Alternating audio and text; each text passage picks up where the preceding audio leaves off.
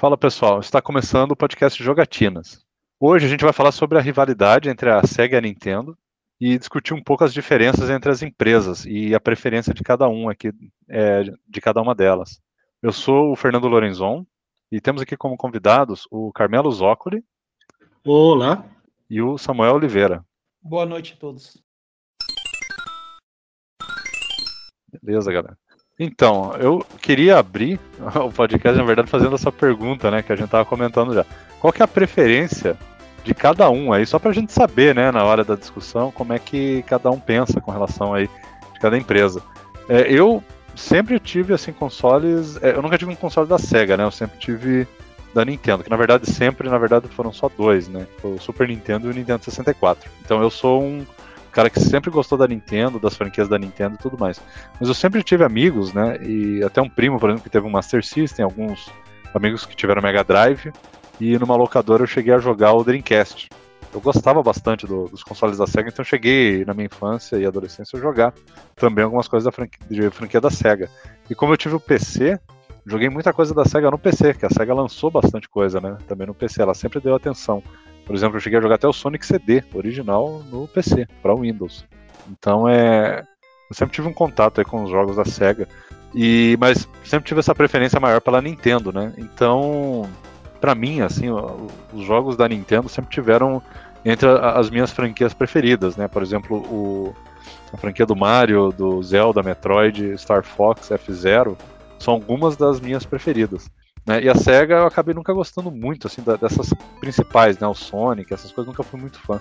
Mas só para contextualizar, assim, eu gosto muito de jogos de luta, então eu sempre tive interesse pelo Virtua Fighter, só que eu nunca tive muita chance de jogar ele, mas eu acho muito bacana a ideia. Joguei um pouquinho o 2 e o 4, e eu joguei muito o Virtua Tennis. É um jogo que eu me diverti muito. É o meu jogo preferido de esporte, assim, de todos os tempos, é a série Virtua Tennis. Joguei quase todos eles. Aí eu queria saber de vocês também, só a questão dessa preferência como é que vocês cresceram aí e, e, quais foram os videogames que você tiver de cada uma das duas empresas e qual que vocês preferem de cada uma, só para a gente começar o bate-papo conhecendo um pouco mais do, do, gosto. Então, Carmelo, você, eu sei que você é o cara que gosta bastante da SEGA, e aí, a SEGA, na tua opinião, fez mais, é, na tua opinião não, né, na verdade, assim, fez mais parte da tua vida do que a Nintendo ou foi equilibrado?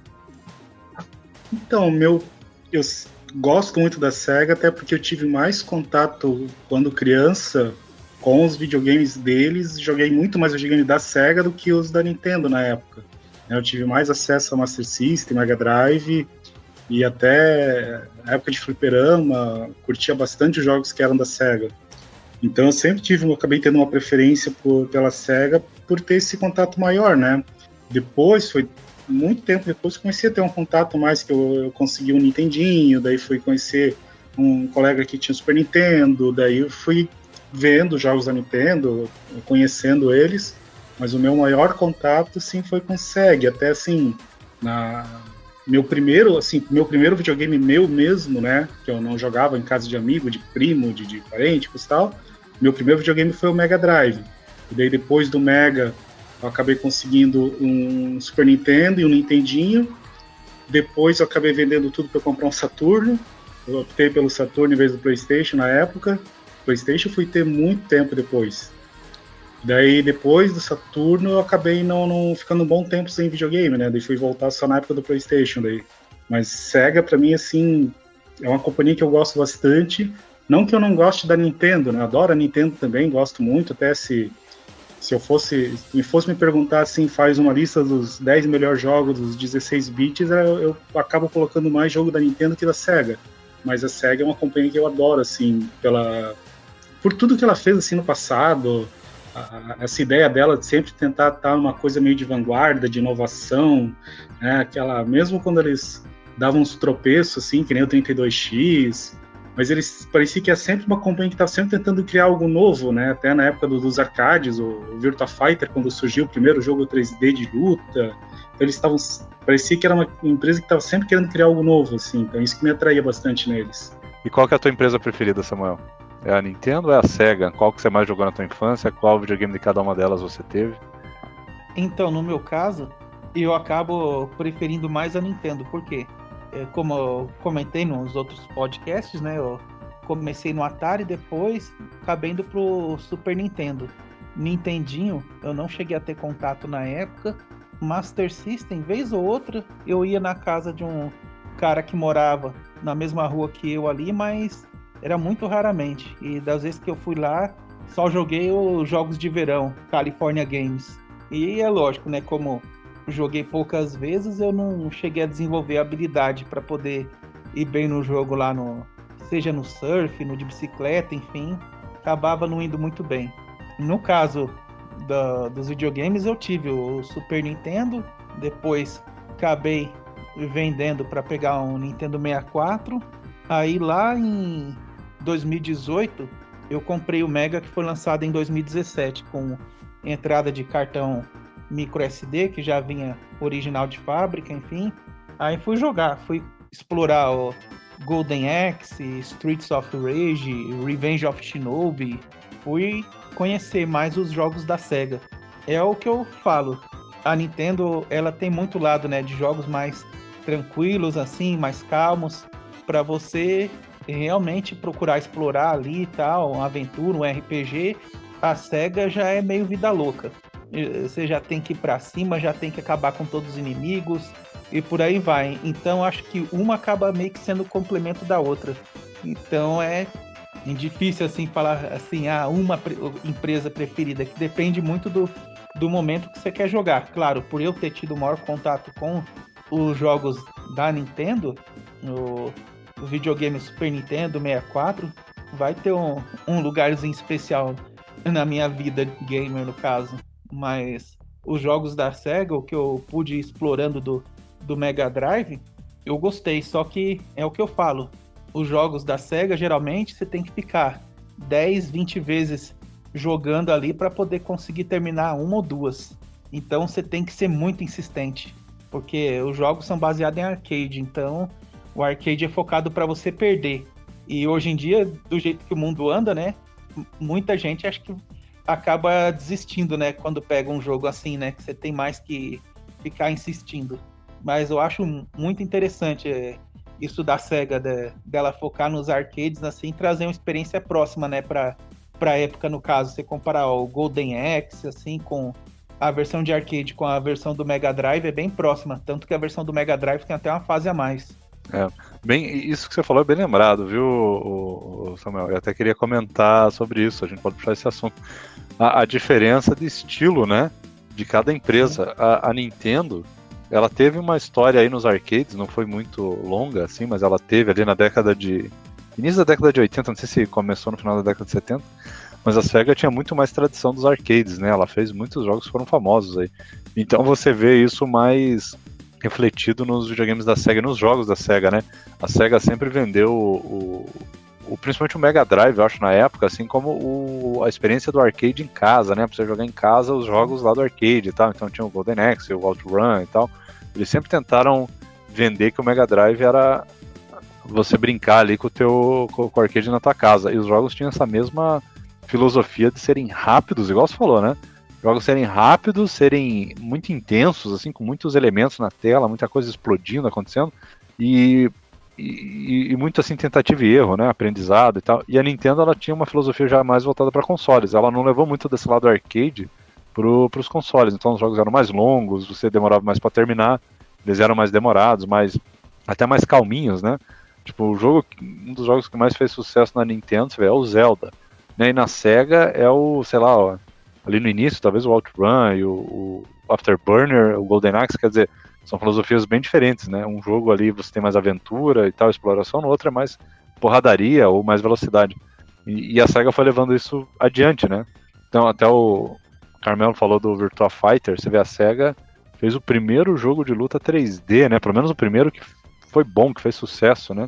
Esses dias eu estava até pensando, é, vários jogos que a gente tem hoje em dia aí de luta beberam completamente do Virtua Fighter, né? A série Tekken, a série que daí de, meio que inspirou o Soul Calibur, né? Soul Edge, Soul Calibur. O, se eu não me engano, o Dead or Alive, o primeiro lá, foi inspirado, foi usada a engine do Virtua Fighter 2, ou foi fortemente inspirado no Virtua Fighter 2. E hoje é uma série, uma franquia até bastante famosa, assim. Então foi tudo vindo de, do Virtua Fighter, que foi uma coisa da SEGA. E então a SEGA tem esse lado arcade aí de fazer jogos rápidos, né? Luta, corrida. E corrida é sempre assim, corrida arcade, né? É, teve, teve uma tentativa de fazer uma vez um jogo similar ao Gran Turismo, mas ela não levou adiante, né? Fez só, acho que, dois, dois jogos. Acho que é GT, agora não lembro nem o nome da, da série. Se o Carmelo lembrar o nome. É não lembro de cabeça o nome, mas eu sei, era do Dreamcast. Eles tentaram fazer um estilo Gran Turismo, mas. Isso. Não é jogo ruim, assim, agora não chega não é nem perto do, do Gran Turismo. É. Mas a ideia deles sempre foi fazer jogos de corrida rápidos, né? Tem aquele Scud Racer, né? Tem o Outrun, tem o Hang-On. Ah, o Daytona, é... o... Daytona, bem lembrado, é. É, o Sega Rally, tipo, eu tinha o Sega Rally, eu tenho hoje, inclusive, eu tenho o Sega Virtual Rally original do, do Saturno, sabe? É um jogo que você tem quatro pistas. Acabou o jogo. Isso. É bem isso, é. É um jogo que não tem nenhum. É, não tem nenhuma uma carreira, um, né, um é, campeonato, né? O teu, assim, é, quatro pistas se tu conseguir chegar em primeiro na última, né? Senão tu jogou três pistas e acabou o jogo. Então, ele é um então, desafio aí, se você tentar se superar sempre. Desculpa interromper, Fernando. Você comentou ah. dos, dos jogos de luta, né? Do Virtua Fighter, que inspirou Tekken, Soul Calibur e tal. Eu lembrei, lembrei de um aqui, não sei se foi inspirado no, nesses. Acredito que deve ter pegado alguma inspiração também, que é o Bloody Roar do PlayStation 1. Você vira uns monstros no meio da Sim. luta. Ah, totalmente inspirado, né? Nessa época dos jogos 3D, né? Eu, eu lembro, é, a gente jogava bastante. Eu... também. É. E é engraçado que o Tekken sempre foi, tipo assim, o Virtual Fighter do PlayStation daí, né? Porque saiu numa placa, né? Era, é da Namco, né? Mas saiu numa placa de arcade que era uma placa, tipo assim, irmã do, da, do PlayStation, assim, então era muito fácil usar a conversão. Era, pra, ela, era a placa do, do Play, só que ela tinha mais memória RAM, se eu não me engano. Acho que é, acho que é. É, que até facilitava, assim, para eles converter, tanto que a conversão do tanto do Ridge Racer, do, do ficaram muito boas. É, o... Agora lembrando, tentando lembrar aqui de outras franquias. É, então, assim, a SEGA é, teve a franquia. Essa franquia não é franquia, né? Tipo uma. Como é que fala? Uma linha de jogos Virtua, né? Que eles entraram na Virtua Striker, Virtua Tennis. Virtua Cop. Virtual Cop, é, eles tinham sempre essa ideia do 3D, de modernidade, eles realmente inovaram bastante nessa época nos arcades, né, fazendo essas máquinas boas. Eu lembro até na época, por exemplo, quando saiu o Virtua Fighter 3, eles falavam assim, eu lembro que eu lia nas revistas de games, ó, esse jogo é o mais avançado tecnologicamente que existe. Então para você ver como a SEGA estava na vanguarda mesmo, né? É um jogo que saiu em 98, 97, agora não lembro, era o jogo mais avançado graficamente até então, naquele momento. Você vê um jogo da SEGA, então a SEGA tinha muita bala na agulha na época, assim, para fazer coisas muito modernas, né? muito talento, né? Não é só ter a placa, mas os caras sabiam modelar, sabiam fazer um bom jogo de luta e, e tal. Isso era muito bacana. Eu admito que eu não gosto muito desse estilo arcade, eu não sei quanto vocês, assim. Eu, eu gosto de luta, jogos de luta eu curto bastante. Mas o, o, jogo, esse estilo assim que você tem que ficar treinando, jogando, jogando, repetindo, morrendo, eu acabo cansando muito. Então esses Shinobi, o é, jogos de briga de rua e tal, eu admito que eu não sou muito fã deles. E é o que a SEGA mais faz, né? E eu até tenho é uma brincadeira. Acho... Pode falar, Gabriel. Não, desculpa. É que eu acho que assim, até é, é que existem. Para mim tem dois tipos de jogo de arcade. Tem aquele tipo de jogo que ele tá lá para comer tuas fichas, né? Porque é, é, o jogo ele é difícil porque ele tem que ser difícil para tu gastar muito dinheiro nele. Mas tem aquele jogo que ele tipo outrun. Outrun é, é você sentar, dirigir e desviando dos obstáculos, tudo, mas assim, ele não é um jogo, ele é meio que você se desafiando. Você não tem um desafio tão grande, acho, da máquina. Eu sentia mais o desafio de eu querer superar o meu tempo, eu querer até a questão do Outrun, que você tinha as rotas alternativas, eu querer ver uma rota nova, querer ver uma fase diferente. Então ele tinha a Sega ele tinha um pouco tinha claro seus jogos mais difíceis para você gastar bastante dinheiro no fliperama, mas tinha aqueles jogos que eles tinham muito essa questão da inovação, que nem o próprio OutRun, que era aquela, aquela cabine que era o carro, ou Hang-On, que era aquela cabine que você tinha moto, que você controlava inclinando a moto. A SEGA era legal que eles sempre tiveram muito disso de apostar, de é, é, não só fazer um jogo novo no fliperama, fazer um jogo novo com alguma tecnologia nova que, que agregasse ao jogo. Tem até aquele Sonic de fliperama, que o controle é um trackball, aquela bolinha que tu vai deslizando, não é um controle normal. Tu vai deslizando o Sonic, movendo ele com, uma, com aquela bolinha. Tem um jogo que eu não lembro o nome agora, mas era um de avião da SEGA, eu, eu já vi, mas eu nunca tive a oportunidade de jogar. E esse um dia eu queria conseguir jogar, só que eu, eu já li que esse arcade quase não existe mais, que era um, um, uma estrutura toda redonda, enorme, que conforme então, você movia o cockpit, ele virava, girava, ficava a cabeça para baixo. Oi. Carmelo, é o Afterburner, se eu não me engano. Eu não, não sei se é o Afterburner, eu acho que era outro nome, eu não lembro agora. Eu vou até dar uma pesquisada ali, mas era um arcade enorme, era muito grande. Mas eu acho que era outro Tinha... nome, não, não, acho, não acho que era Afterburner. No, no filme do Exterminador do Futuro 2, se eu não me engano, tem um, uma hora lá que o, o cara que faz o T-1000, o Robert Patrick, que tá atrás do John Connor, eles estão lá e mostra o menino jogando, né? O, no, eu não sei se vai ser exatamente esse arcade que você tem em mente, mas deve ser algum bem parecido assim. Mas eu lembro de, de ser o Afterburner, pode ser outro. Não, claro, mas não é. Não é um mais novo, não é aquele. Não é o Airline Pilot. G-Lock. Ah, G-Lock. Tá. G-Lock, procura ali, é uma cabine redonda. Acho que eu vou até vou mandar a foto lá no grupo. Ah, manda, manda é lá que eu, eu, vou até depois colar nas redes sociais aí. E daí, então, isso é uma coisa interessante. A SEGA tava sempre, igual você falou, né? Tentando essas inovações no arcade e tal.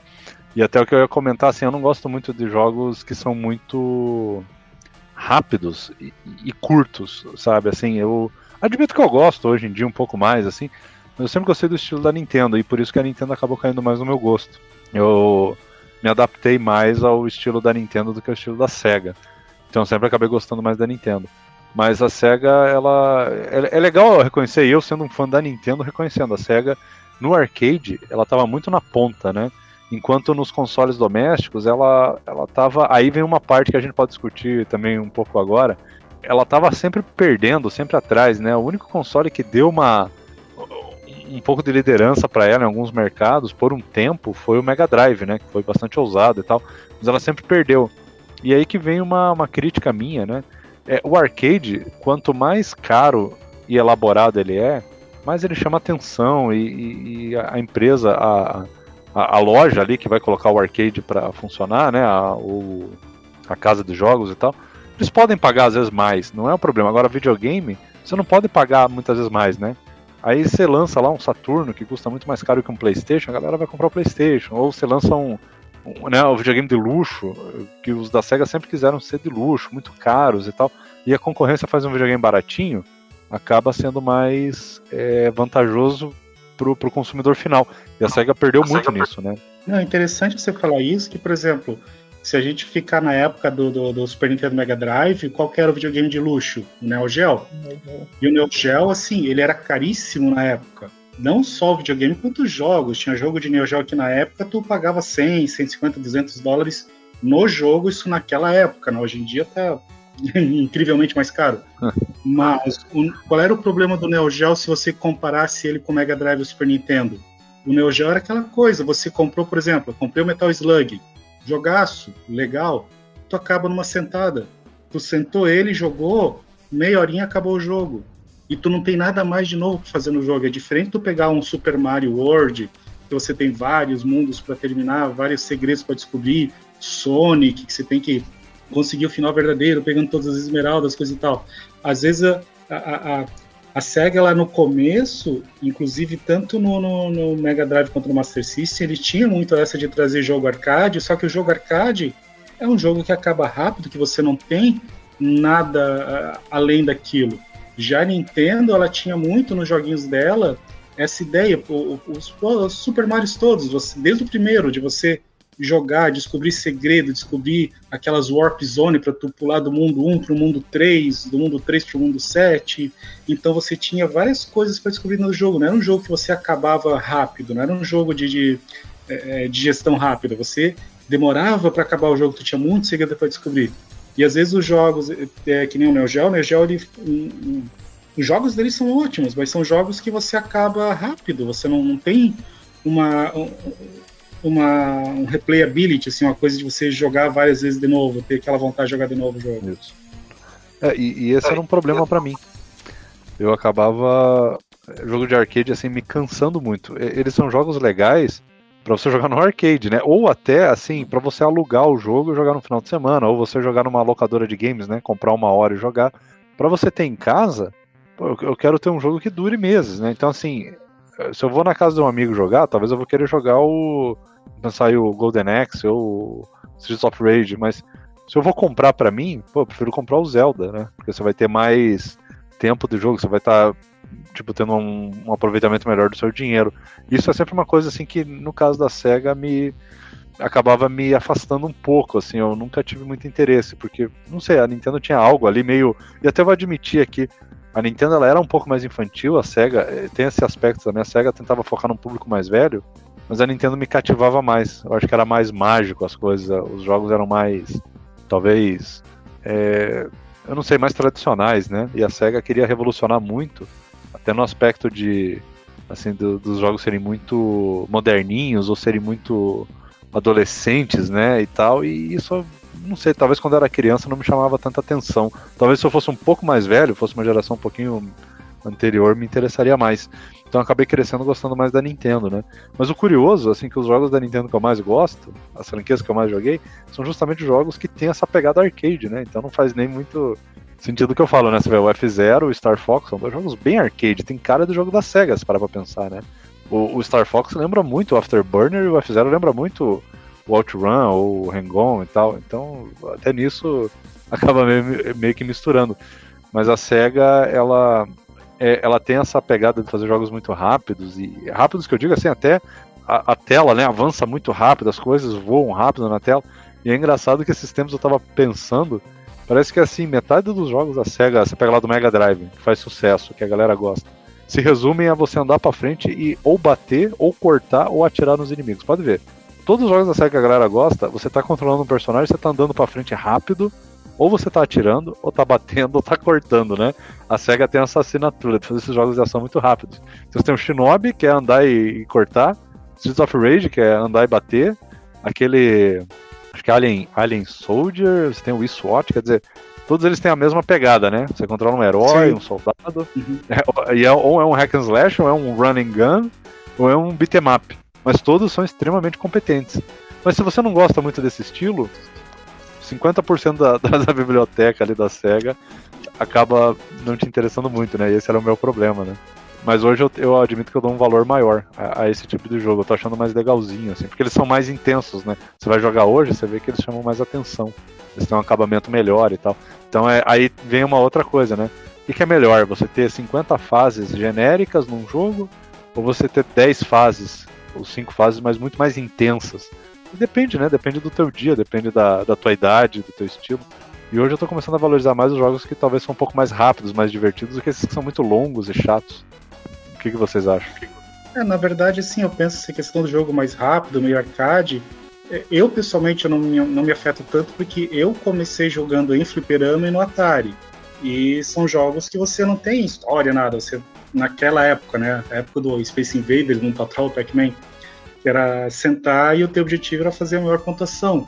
Então, como eu vim de uma, vamos dizer assim, de uma criação de fliperama, então eu, eu acho bacana, assim, hoje em dia, às vezes eu sento, ah, chego em casa, tô cansado do serviço, janto, tomo banho, coisa e tal, ah, não tô afim de jogar, pegar um RPG, ficar jogando um Mass Effect da vida, uma coisa assim, Final Fantasy.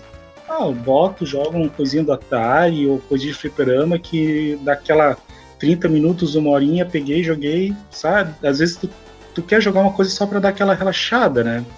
E a SEGA tem disso, mas a SEGA também ela tem aquele outro lado, ela tem os jogos dela é, mais denso, mais elaborado, o Phantasy Star, é uma baita de uma franquia, assim, por mais que eu, que eu reconheça e goste, por exemplo, dos Dragon Quest do Nintendinho, é, reconheça a importância do Final Fantasy no Nintendinho, Phantasy Star 1 dá uma surra neles em questão de, de, de técnica, em questão de história, aí eu acho que fica meio tudo no empate. Né? Embora eu ache a história do Phantasy Star muito boa, os Dragon Quest temos histórias muito legais no Nintendinho. E a série Shining Force é outra, que é uma série que, de, de, que os, os dois primeiros, né, do Mega Drive, são muito legais. Depois a SEGA eles deram aquela. Os três do Saturno, eu joguei recente, eu tinha jogado já o terceiro, muito tempo atrás, mas só recentemente que eu consegui as traduções numas ISOs que estavam funcionando bem para jogar no Saturno, Shining Force 3, o cenário 2 e 3. Caramba, são jogos assim, quem curte estilo de estratégia tem que jogar, que eles são muito, muito bons. Depois a SEGA ela passou a, a, fazer a, a, série Shining mais focada em ação, né? Saiu dessa parte da estratégia. Mas eles têm bastante jogos diferentes. O um que assim mais recente, até quem curte estratégia eu recomendo é aquele Valkyria Chronicles, que é mais puxado para guerra, uma meio Segunda Guerra Mundial, assim. Esse também é um joguinho de estratégia muito bom para mim, é quase como se fosse uma evolução da, da do estilo do Shining Force, acho, Valkyria Chronicles. E tem uns RPGs mais obscuros da SEGA. Tem um que saiu no DS que eu curti demais jogar, que é Sands of Destruction. Que ele é super desconhecido, não, dificilmente eu vejo galera comentando sobre ele, mas é um baita RPG. Saiu só no DS, exclusivo do DS e é da SEGA. É. E agora que você falou disso também, Carmelo, eu, eu tava lembrando aqui de uma coisa que eu sempre achei legal na SEGA, que assim, a SEGA parece que ela nunca teve, talvez tirando a época do Mega Drive, mas a SEGA, no, com os outros consoles dela, ela nunca teve muito apoio das third parties, né? Até porque talvez, os, justamente porque os consoles não venderam tanto, né? O Mega Drive, se eu não me engano, foi o que mais vendeu, né? É, e o... Aí tem uma, tem um essa história, tipo, não, pode falar, mas depois eu até comento, que aí tem um porém nessa história do, do apoio das thirds, na minha opinião, pelo menos. Uhum. O, o que eu ia comentar até assim, é, parece que ela, por não ter tanto apoio das third parties, e eu não sei o motivo, daí você me esclareça, ela fazia uma coisa e de forma muito competente, que eu tenho que tirar o chapéu aqui, que era justamente tentar preencher todos esses nichos, né, Carmelo? Então os caras, pô, tá faltando um RPG no nosso Sim. console. Os caras iam lá e faziam o melhor RPG que tem, cara. Pô, o Phantasy Star, eu não, não joguei eles e tal, mas também admito que eu não gosto de RPG japonês muito. Mas, cara, é, é muito bem feito. E se você pegar o primeiro lá do Master System, aquilo ali tá muito à frente, na minha opinião, em termos até de tecnologia e, e, revolução ali, do que o, o, Final Fantasy já do Super Nintendo, o primeiro que saiu pro Super Nintendo, que foi o 4. Em termos assim de ideias, tecnologia e coisa. Tudo bem que o gráfico talvez não seja melhor por uma questão de resolução, memória. Mas assim, pô, você anda com, se não me engano, os quatro personagens aparecem na tela, não aparecem? Quando você tá andando no mapa? Agora eu não lembro. Aparece os quatro, tu tem aquela, aquelas dungeons em primeira pessoa que tu vai Exato. explorando. Os inimigos têm animação, cara, né? É, e no Sim. Final Fantasy é aquele, é aquela pintura, eu sempre achei muito engraçado, é uns sprites que não é do tamanho do bonequinho, né? O bonequinho é de um tamanho e o inimigo é um outro estilo visual. Parece que alguém foi lá e pintou desenhado separado, sabe? Parece dois artistas diferentes. Até o Final Fantasy VI, que foi o último que saiu no Super Nintendo, é. só os personagens tinham animação na hora de, de fazer o combate. Os não, inimigos é só piscavam, tosco. não sei se tu lembra. Lembro, eu acho muito tosco. E o Phantasy Star você tinha uma imersão porque você tinha essa animação, pelo menos no 1 e no 4. Eu acho que o 2 e o 3 não tinha animação agora, não, porque é do Mega Drive e tal, eu não vi também. Mas assim, é, então é um capricho muito grande, cara. Aí a SEGA, pô, não temos jogo tático. Que a Nintendo tinha aquele Fire Emblem, que na época saía pro uhum. Nintendinho, Super Nintendo uhum. japonês. Eles só não fizeram a série Shine, nossa, Shine Force, pô, que é muito bom, cara. Aí eles fizeram e é muito bom. Então tudo que a, a SEGA foi pegando, ah, pô, a gente não tem jogo de luta. Foram lá, fizeram Virtua Fighter e é o melhor jogo de luta 3D lá na, da década de 90. Aí fizeram o Beyond the Oasis, aquele tem outro jogo que é meio que inspirado no Zelda, assim, tem essa ideia, Estilo né? Zelda, muito bom. É, e tem aquele do Golden Axe pro Game Gear, que também é muito bom, né? Estilo Zelda, esqueci o nome dele. Eu acho que é Golden Axe GG Game Gear. acho que era isso, não lembro. Você me ajuda aí. É, então eles tentavam preencher esses vazios. Então, pô, tá faltando RPG, vamos fazer RPG. Tá faltando jogo de luta, vamos fazer. Eles sempre eram muito competentes. E isso era uma coisa que eu tinha um pouco de raiva na Nintendo na época do Nintendo 64, cara, não tinha pro Nintendo 64 bons jogos de luta, luta tradicional assim 2D e não tinha um RPG japonês clássico. E a Nintendo nunca se importou em fazer um. A Nintendo fez o Paper Mario, que não é um RPG japonês tradicional, e luta fez o Smash Bros que eu, cara, eu não considero luta, eu considero jogo é um party game quase, assim, é, não, não é bem luta. Então ela, ela não tentou trazer algo, ela podia ter feito, ela não fez, ela não tá nem aí com os nichos, né? Tipo assim, é, tudo bem que teve muita, muita third party, mas ela não se preocupava, a SEGA se preocupa. Então é engraçado, ela ocupa todos os mercados. Assim, ela tem jogo de esporte, jogo de luta, RPG, é, ação, estratégia, simulação. Fez aqueles jogos de, da Ferrari, né? Ferrari 355 para arcade, para Dreamcast. Pô, cara, é um jogo muito competente. Então, assim, tudo onde eles se metem, eles fazem bem feitinho. Isso é muito bacana da SEGA. E aí eu não sei, então você me explica, Carmelo, qual que é a zica das third parties aí, qual que é a treta da SEGA com eles? Então, é, já na época do Nintendinho, a, é uma opinião minha, eu nunca eu li a respeito tudo, mas eu nunca vi alguém batendo o martelo que é isso, né? Mas na época do Nintendinho é conhecido que a Nintendo tinha aquele esquema de fazer, de exigir exclusividade. Tu trabalha para mim, tu não vai trabalhar para mais ninguém. Então daí com isso, claro, o Nintendinho vendia mais e a Capcom lá e via, ah, pô, se eu deixar de trabalhar para Nintendo, vou ter que trabalhar para Sega que está vendendo uma fração do que o Nintendinho vende. Então eles acabavam optando para trabalhar tudo para Nintendo. Só que a Nintendo, por outro lado, assim, eu gosto muito da Nintendo, mas para mim eu separo a Nintendo em duas empresas. A produtora de jogos, que é uma das melhores de todos, ah, melhor de todos os tempos para mim, Nintendo é, é, em questão de jogos é foda, não tem nem comparação.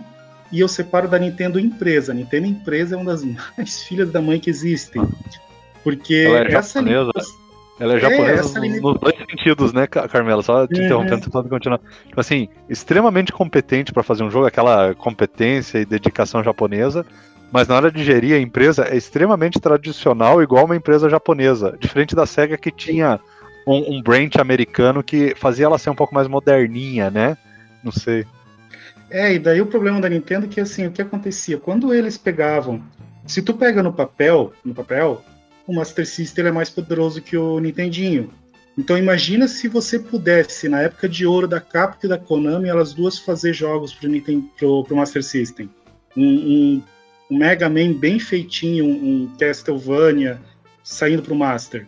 Pô, ia matar pau, assim. Então a, a, essa restrição que a Nintendo criou acabou, claro, beneficiou ela, mas fez com que quem tinha Master System, até quem tinha o PC Engine, tudo essa galera eles acabaram claro as, as, próprias empresas que nem você falou eh, bem antes a, a, Sega foi atrás ah eu não tenho Castlevania no Master foi lá e fez o Master of Darkness que é um, um clone do Castlevania é bem bacana. Você teve vários jogos que a Sega acabou criando justamente porque não tinha quem fizesse para ela então ela foi lá e fez só que a Nintendo querendo ou não, ela acabou provando o próprio veneno mais tarde, porque daí o que acontece? Na época do Mega Drive, o Mega começou a vender bem. Então daí começou, ele, claro, ele teve aquela sorte que ele saiu, acho que foi praticamente dois anos sozinho no mercado antes do Super Nintendo sair. Então o Mega conseguiu uma vantagem boa. Então daí não conseguiu mais segurar, mas ainda tinha aquela coisa, as empresas americanas lançavam um jogo para o Mega Drive, que eles não tinham nada assinado com a Nintendo, então eles lançavam para o Mega Drive para Nintendo. Electronic Arts lançava o mesmo jogo, para Mega e para Nintendo. Né? É, uma curiosidade, a Naughty Dog, do, do Uncharted, o primeiro jogo deles foi para Mega Drive, foi o Rings of Power.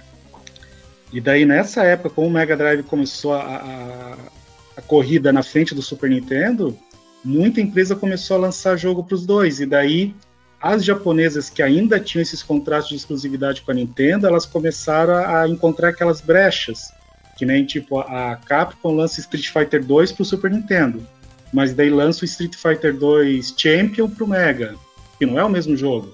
Ele é o Champion, ele tem quatro personagens novos ali. Daí ela vai lá e lança o Hyper pro, pro. Acho que lançou o Hyper, não lembro, pro Super Nintendo e lançou um outro diferente pro Mega. Então eles iam alternando. A, a Konami foi uma das mais espertas, que eles lançavam, tipo, o Tartarugas Ninja, o, o Turtles in Time, pro Super Nintendo e lançaram aquele Hyperstone Heist, que é o mesmo jogo. Só que tem outro nome, a história é outra, ele muda algumas fases de lugar. Então eles não, não, não entravam na, naquela restrição da Nintendo, eles, não, eles tavam, davam uns dribles na própria Nintendo. Isso era muito bacana da época. Uma outra coisa que a Konami fez muito era de fazer o mesmo jogo, só que diferente. O Sunset Riders claro, como o Super Nintendo na época já que saiu Sunset Riders estava vendendo mais, a melhor versão, o time principal fez o porte de arcade para o Super Nintendo, ficou super fiel, um jogo fantástico. O Mega Drive recebeu um porte piorado, mais pobrinho, mas ganhou sua versão, totalmente diferente, justamente para você não cair naquela malha fina da Nintendo que está lançando o mesmo jogo. Daí até foi isso que ajudou a puxar o tapete da Nintendo na época do PlayStation, porque daí o que acontecia? Ao mesmo tempo que a Nintendo, ela, ela essa política de você não poder trabalhar para o concorrente, ela tinha uma política muito sacana, e isso que eu, que eu acho que a Nintendo, ela, de uma certa maneira, ela meio que até atrasou um pouco, eu acho, o desenvolvimento na época dos videogames, que era aquela coisa de além de você só poder trabalhar para eles, eles restringiam a quantidade de jogos que você lançava por ano. Então, tipo, ah, Konami. Konami foi um exemplo. A Konami às vezes tinha 10 jogos para lançar. Podemos lançar 10 jogos agora em 1983. A Nintendo ia lá e falava: não, vocês vão lançar 5. Ah, mas eu tenho 10. Não, vocês vão lançar 5 jogos. E é isso. Daí a Konami também, eles tinham. A Nintendo botava aquela restrição de quantidade de cópias. Porque era a Nintendo que fornecia os chips para a empresa. Então a Konami chegava, não, tem esse jogo aqui, acho que ele vai vender um milhão de cópias. A Nintendo ia lá e dava 500 mil chips. Por que, que eles faziam isso? Porque eles acabavam controlando o mercado e cuidando para que nenhuma empresa lucrasse mais do que eles. Quem sempre lucrava mais era a Nintendo. Nenhuma outra empresa lucrava mais que eles. Então eles impediam outras empresas de crescer e num futuro ameaçar eles. Tanto é, que foi daí que surgiu a briga. Desculpa. Não, pode aí, concluir. Tanto que foi aí que surgiu aquela briga que quando a, a Sony chegou e no Play 1 eles fizeram assim. A, o lançamento do Play 1 para mim foi a, a, jogada de mestre da Sony que foi chegar nas thirds e dizer: ó, lança quantos jogos quiser, quantas cópias quiser, faz o que quiser, aumentar a margem de lucro das thirds. Por isso que a, a Square e todo mundo foi de mal e cuia para a Sony abandonar a Nintendo nessa época. Porque a Sony ofereceu um, um modelo de negócios muito melhor para eles e muito mais vantajoso. E aí você, uh, só para terminar agora, uh, que eu tinha falado até da Konami antes, né? A Konami já na época do Nintendinho, só de curiosidade, ele já passava a perna na, na Nintendo. Que se tu for olhar o, o, Contra, o Contra ele é da Konami, só que ele não foi lançado pela Konami. A Konami criou a, aquela coisa que no Brasil a gente faz muitas empresas, que tipo eu tenho dois, a minha empresa é, é a empresa X, mas eu tenho dois, três CNPJ, que se eu tiver um problema na, na lei com um CNPJ eu uso outro. A Konami, tu tinha a Konami e tu tinha a Ultra Games. Então os jogos que a Nintendo barrava de lançar pela Konami, a Konami lançava pela Ultra Games. Tanto que o Contra saiu pela Ultra Games nos Estados Unidos. Isso. É, essa questão é bem interessante de você falar da Nintendo tentar controlar o mercado. E a gente pode até assim falar que a Nintendo era muito ruim em fazer isso mas eu acho, eu, eu, não sei muito bem, mas eu acho que isso pode ter começado é, como uma forma também de evitar que o Crash de 83 acontecesse de novo. Porque o Crash de 83 foi justamente liberar geral para todas as empresas fazerem a quantidade de jogos que quisessem, com a qualidade ínfima, num número muito maior do que eu queria vender, e acabou saturando o mercado de jogos ruins, né, pro Atari. E de baixa qualidade, com uma quantidade, uma tiragem muito grande e que acabava dando uma percepção de qualidade do, do Atari como um todo muito ruim. Eu acho que a Nintendo também quis, né? Tipo, vamos evitar que esse cenário se repita. Então eles começaram a fazer esses controles, o selo de qualidade da Nintendo e tal, que, cara, ajudou. A Nintendo reergueu o mercado de consoles. Agora, talvez ficou muito tempo, né?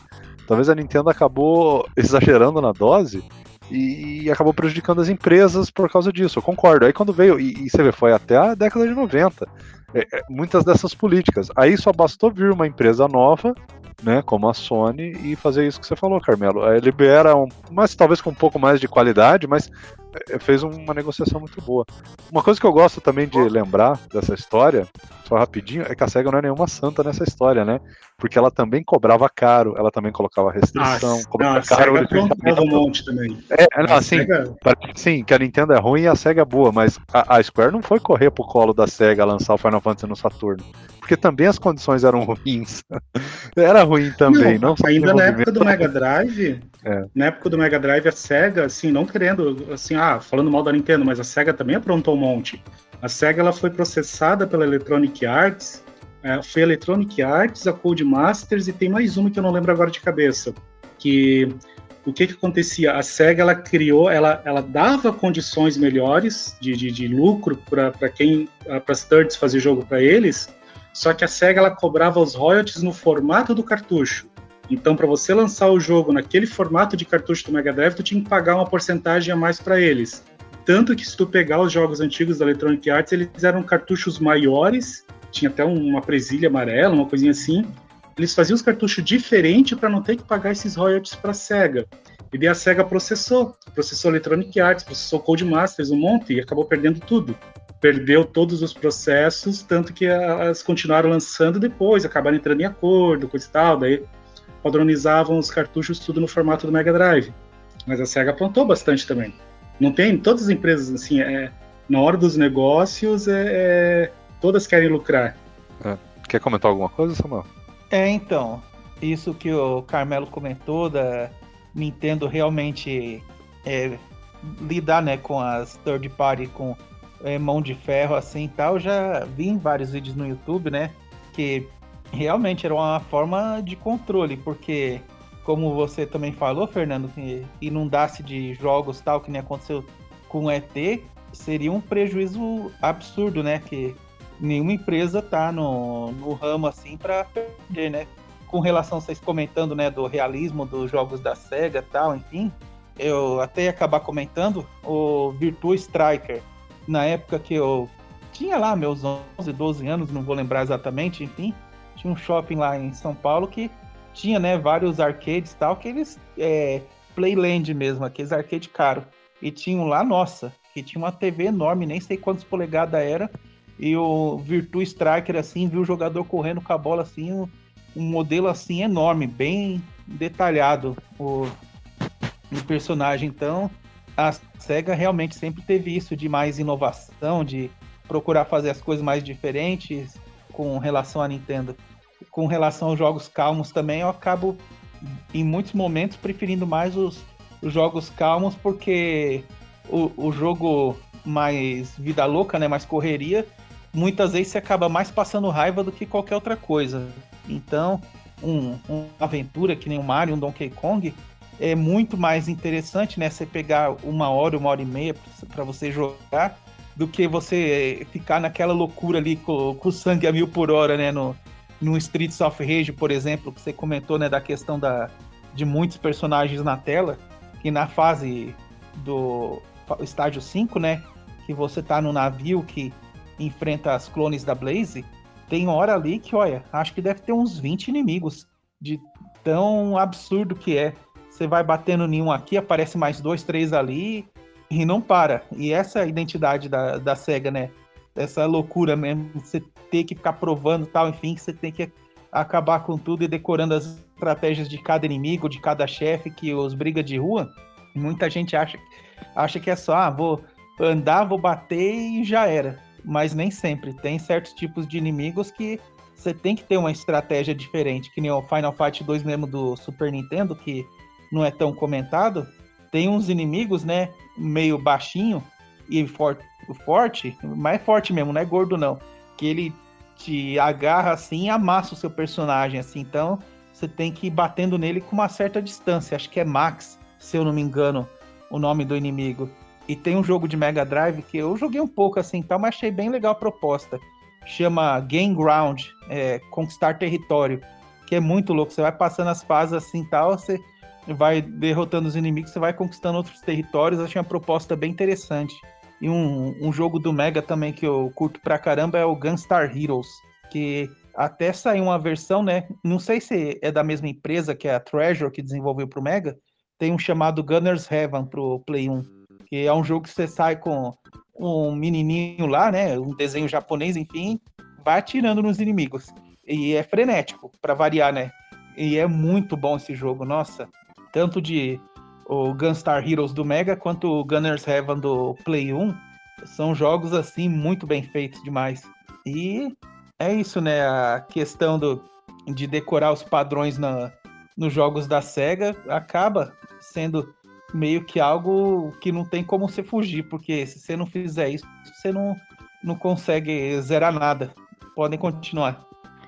É, o, essa história né, do, dos jogos serem mais rápidos, mais lentos, também a, a SEGA, eu acho que ela, ela também queria mostrar, né, um pouco, aí vem aquelas propagandas, que o Mega Drive é mais rápido, né?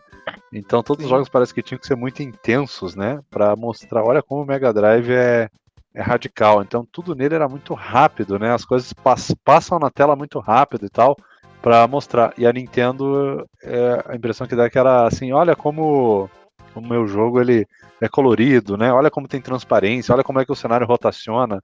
Então todo jogo tinha que ter uma rotaçãozinha, tinha que ter um elemento visual e tal.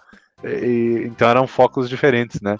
Então, até por causa disso, o Super Nintendo, como ele tinha mais essa qualidade de cores, transparência e tudo mais, e não era necessariamente um videogame muito rápido ou com uma resolução muito alta, ele a impressão que dá é que ele se beneficiava mais com jogos assim de RPG, aventura, né, mais lentos. Eu não sei se isso também ajudou a determinar o, o principal estilo de cada um, né?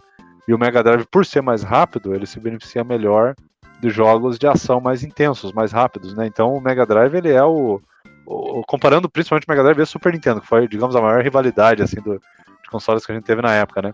O Mega Drive ele, ele é a casa dos shooters de navinha, né?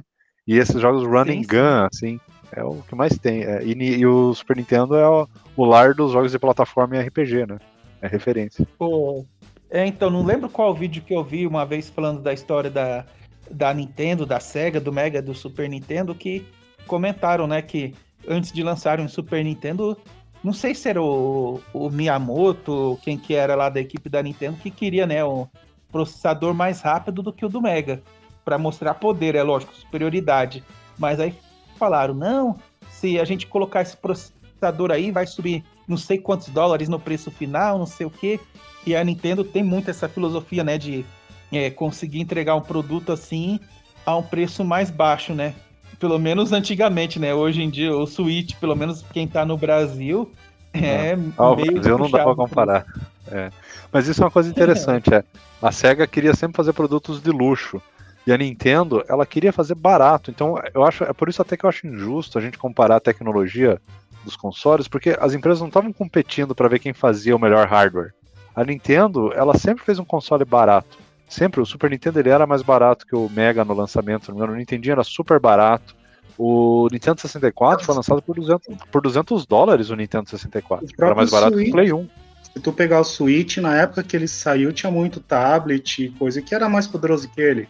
A Nintendo ela tem muito isso de, de entregar uma experiência e não necessariamente essa experiência é com o, o, o, top de linha de tecnologia da época. Eu acho que os acho que foi o Nintendo 64 talvez foi a, a, vez que eles quiseram colocar algo assim à frente do mercado, né? E o GameCube um pouco também. Se bem que na época do GameCube o Xbox era o mais poderoso, né? Mas acho que foi as únicas vezes que a Nintendo tentou criar algo assim mais de ponta. Depois eles voltaram, se tu pegar o próprio Game Boy, quando o Game Boy saiu, a tecnologia do Game Boy era arcaica já para a época dele, só que os jogos do Exato. Game Boy era uma delícia de jogar. A proposta dele, assim, era fantástica. Então eles tinham muito isso, acho, de, de criar esse aparelho com a melhor experiência, mas ao mesmo tempo ser um aparelho não tão caro. O Switch é caro para nós aqui por questão de Brasil, né? Brasil, tudo que é importado aqui é caro. É. Mas ah, lá fora, não, pelo motivo de, de se tu pegar Japão, Estados Unidos, Europa, não, não é tão caro assim. É, tanto é que os japoneses colecionam versões diferentes dos portáteis da Nintendo, né? É comum o cara ter o, o DS cinza, o DS azul, o DS especial do Pokémon, porque é muito barato. E isso é, é aí que tá. A gente acaba não considerando. O Nintendo 64 que você falou, ele era tecnologicamente superior ali no processador, mas ele não tinha chip de processamento de áudio. Era tudo feito na CPU central. Por isso que ele pecava um pouco no áudio. Então, um jogo que era muito avançado, eles tinham que reduzir a qualidade do áudio. Por exemplo, o F0X do Nintendo 64, a trilha sonora é em mono, não é nem estéreo. Por quê? Porque eles queriam colocar 60 frames no jogo, então o que eles poderiam, que eles podiam cortar, eles cortaram. Então, assim, é, é, e, o, e o Game Boy Advance também não tem processamento de som, também é feito com ciclos da CPU central. Aí você pode falar, pô, mas que droga, fica ruim. Fica ruim, mas todo mundo tem, todo mundo comprou. Agora, o top de linha, que era na época o. É, você pega lá do Game Boy, você tinha o Game Gear ou o Lynx, ah, não vendeu tanto. Então, ter mais poder não significa que vai vender mais ou que vai ser melhor. Isso as pessoas não entendem, né? É, no, quando você não compara um videogame com outro pelo poder de processamento, você compara com a biblioteca de jogos, com a qualidade, Sim. com o preço. É. E isso é difícil, né, quando a gente compara. A gente gosta de comparar poder de processamento como se as empresas estivessem competindo. Não estavam competindo com poder, estavam competindo com o mercado. E às vezes o mercado, ele quer um console barato, porque o console, isso as pessoas não percebem, né? O console é só a, a mídia, por incrível que pareça, né? O console e, o cartucho, eles são a mídia. O que o produto que você está vendendo é o joguinho, é o software. Então o console, quanto mais barato ele for e você conseguir consolidar e colocar ele na casa do, da, da família, quanto antes você fizer quanto maior o número que você fizer, melhor. Então ele tem que ser barato para conquistar mercado. Até essa questão de poder é engraçado, porque se tu for ver assim, no papel, no papel, claro, não na prática, mas no papel, Saturno é mais poderoso que o PlayStation em vários aspectos, não em tudo, mas é em vários quase, aspectos. É quase mais poderoso que o Nintendo 64, dependendo do que você considerar. Sim. Então é engraçado isso, mas se tu pegar, tem certas coisas que o Saturno não conseguia fazer e que o PlayStation e o Nintendo 64 faziam com o pé nas costas. E a, a, tu conseguia entregar jogo mais fácil para o Nintendo 64 e para o PlayStation que para o Saturno. Até hoje em dia eu, tava, eu acompanho muito, acho muito legal essa cena do, da galera que faz os homebrews, esses hacks, tudo. E eu acompanho um cara que ele está desenvolvendo ferramentas de programação para o Saturno. O cara não está nem desenvolvendo um jogo, ele está desenvolvendo ferramentas de programação para permitir que outras pessoas consigam fazer jogos para Saturno mais fácil. Isso hoje em dia. Então, daqui a um tempo, a gente pode ter um, uma série de conversões e jogos novos para o Saturno, tudo baseado nessas coisas que o cara está criando. Mas para tu ver como é que é uma coisa que até na própria na, na época do, do, do Saturno nem a própria Sega conseguia, às vezes, fazer jogos aproveitando o potencial do aparelho que eles próprios criaram. De tão complicado que era, que se eles fossem ter que explorar todo o potencial do aparelho, o jogo ia demorar muito mais para sair, ia consumir muito mais tempo, muito mais dinheiro, ia ser difícil para eles ter lucro com jogos. Então, por isso que o Saturno muitas vezes tinha jogos de qualidade. Tu comparando, né, os multiplataformas, eles eram alguns, não todos, mas alguns eram inferiores no Saturno. Algumas raras exceções é, então, não, né? O Dead or Alive do Saturno é melhor, por exemplo. É uma. Eu não, não lembro em qual canal também que eu já ouvi falar que o, a SEGA estava desenvolvendo o SEGA Saturno e a Sony lançou né, o, o PlayStation, que aí a SEGA começou a meio que mudar o foco do SEGA Saturno no meio do projeto tal, e aquela pressa também para poder lançar logo para poder tentar vender, que quando a Sony mostrou, né, o PlayStation, poderio tal, enfim, que se eu não me engano, teoricamente o Saturno num primeiro momento seria mais para jogos 2D. E aí, não sei qual o jogo 3D lá que a Sega viu o pessoal da PlayStation mostrando, falaram: "Não, isso daqui que é o futuro". Aí foram mexer tudo de novo na arquitetura e ficou uma bagunça, infelizmente. Por isso que o pessoal tem dificuldades no, Sega Saturno, tanto para até para emulação mesmo. Emulação de Play 1, você consegue tranquilo hoje em dia. Emulação de Sega Saturno, nem com hardware avançado, muitas vezes, não, não vai rodar 100%. É, eu, eu sempre eu, eu falo muito assim, que na minha opinião, o maior inimigo da Sega sempre foi a Sega. Não foi a Nintendo, a Sony, não. O maior inimigo da Sega foi ela mesma. Porque, que nem você falou, na época eles estavam realmente criando o Saturno para ser um Mega Drive 2, um super videogame 2D, tudo. Só que nesse mesmo período eles estavam na parte de arcade lançando Daytona, lançando o Virtua Fighter. Então eles estavam num lado com uma placa de arcade 3D fantástica e no outro lado investindo num videogame caseiro que não ia focar no 3D, ia focar no 2D. E daí que veio daí a, a Sony e tudo, essas outras empresas, e eles viram, não, tem que mudar o enfoque, e daí resolveram fizeram um videogame bom para 2D, bom para 3D, só que não tiveram tempo de criar as ferramentas para as outras empresas conseguirem fazer os jogos para esse aparelho. E quando criaram, até as ferramentas eram tão difíceis de usar que, é, um, dando um exemplo, muita gente fala, ah, o Saturno não consegue fazer efeito de transparência. Ele faz, tem um monte de jogo do Saturno que tem efeito de transparência e, e efeitos fantásticos. Qual é o problema? Ele é difícil de fazer que tu tem que mexer com vários esquemas da memória, jogar memória para um lado, para o outro, efeito. Então, era tão difícil de fazer isso para o Saturno que a galera optava por fazer aquelas, aquelas transparências de, de, de bitmap, né? Aqueles. Uh, me fugiu o nome agora, mas aquele degradê é, é assim. É, é, tipo uma. Uma malha, assim, parece uma, uma rede de. Isso. De Go, né? Assim, é. Uma rede de pixels, assim. É. Então, porque era mais fácil fazer isso do que fazer a transparência real, mas o Saturno podia fazer. Então a SEGA ela pisou na bola porque ela criou um videogame muito bom. Saturno tem, assim, de cabeça eu lembro do Power Slave, do, do Dead or Alive, que ficou melhor no Saturno do que no PlayStation. Quake, só que assim, pra, o Quake, muito bom. só para tu conseguir tirar, explorar legal esses jogos, nossa, a empresa tinha que se dedicar um monte e gastar muito mais tempo do que fazendo o mesmo jogo pro PlayStation. Então a SEGA, ela, a pena foi que tudo que eles erraram no Saturno, eles acertaram o Dreamcast. Tu pega o Dreamcast, tu pega na época entrevistas, tudo, a galera elogia justamente isso, que ele era fácil de programar, que ele era fácil de você mexer. Dreamcast, pô, é um baita aparelho. Só que lançou num período que já a SEGA já estava tão queimada, vindo de Sega CD, 32X, Saturno, que infelizmente ali a SEGA acabou lançando o melhor videogame dela na, na pior época. Ah, eu até então, costumo dizer, não, rapidinho, né, que o para mim o Dreamcast ele foi o primeiro videogame perfeito. Assim, é um videogame que não tinha uma falha de projeto, né? É, tipo assim, é, não era um videogame que ah, é igual Mega Drive, né?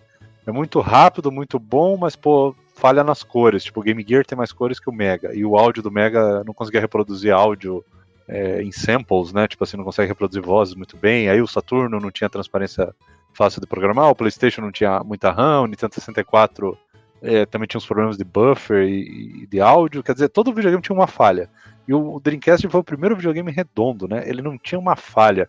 Tudo nele era bom. O áudio era bom, o gráfico era bom, 3D era bom, 2D era bom, o armazenamento era bom, a velocidade de leitura era bom. Leitura, faltou o DVD só. Oi? Faltou o DVD só. O... É, ele, ele tinha uma. uma... Ah, não, mas ele. É... Mas na época o DVD não estava ainda forte, eu até entendo, mas ainda assim é, era, a leitura era rápida, né? Não era um videogame que sofria assim, de loadings muito uhum. longos. Cara, tudo era perfeito, cara. Só que daí falhou no timing, no mercado, apoio das third parties, né? Foi uma questão política que falhou. E aí a gente vê, por isso que eu falo e repito. Né? O videogame que faz sucesso não é o videogame que tem a. que é perfeito no hardware, na nada. É, é o videogame que consegue ter mais apoio das empresas e lançamento e tudo mais. Então o PlayStation continuou arrasando enquanto o Dreamcast estava afundando. É uma pena, porque eu, eu, realmente gostei do Dreamcast. Joguei muito ele na, na locadora. Então, só para complementar, que nem o Carmelo falou do Power Slave, que ficou muito melhor no Sega Saturno. E aquilo, né? A questão do, do desenvolvimento ser mais complicado no Saturno e tal. E quem que vendia mais jogo? PlayStation ou Saturno? Com certeza PlayStation vendia muito mais. Então, a empresa também podia pensar: para que, que eu vou ficar me matando aqui e tal, sendo que tem a versão do PlayStation tal, que eu posso fazer, posso vender bem mais e programar mais fácil. Eu fazer uma versão assim, né? Querendo dizer, meia boca, né? Sem tanta, é, tantos efeitos, tantas coisas, para poder lançar logo também, para dizer que tem uma versão para Saturno. Sim, isso é bem verdade. Até a, a, esse, a Sony acertou muito nessa época de estar tá próximo das thirds, de chegar a entregar assim, ó, oh, qual é o teu problema com a Nintendo? Ah, a Nintendo restringe isso, aquilo. Não, com a gente tu não vai ter essa restrição. Ah, qual é o teu problema com a SEGA? Ah, a SEGA é difícil de programar, é restrito aqui e lá. Então a Sony, ela abriu, ela se abriu para as thirds porque ela sozinha ela não ia conseguir se manter. Então ela conseguiu o apoio dessa galera toda para manter o PlayStation. E até é bem curioso se tu pegar o Play 4, ah, no Play 3 a Sony assim cometeu um erro que elas criaram o, o, o monstro que era o, o né, o processador do Play 3, que era fantástico, era à frente do tempo, o processador mais poderoso da história, mais poderoso que os PCs da época, tudo. Só que ninguém conseguia programar para ele. Era uma dificuldade gigante. O aparelho, assim, você demorava muito tempo para conseguir extrair o poder dele, era muito complicado.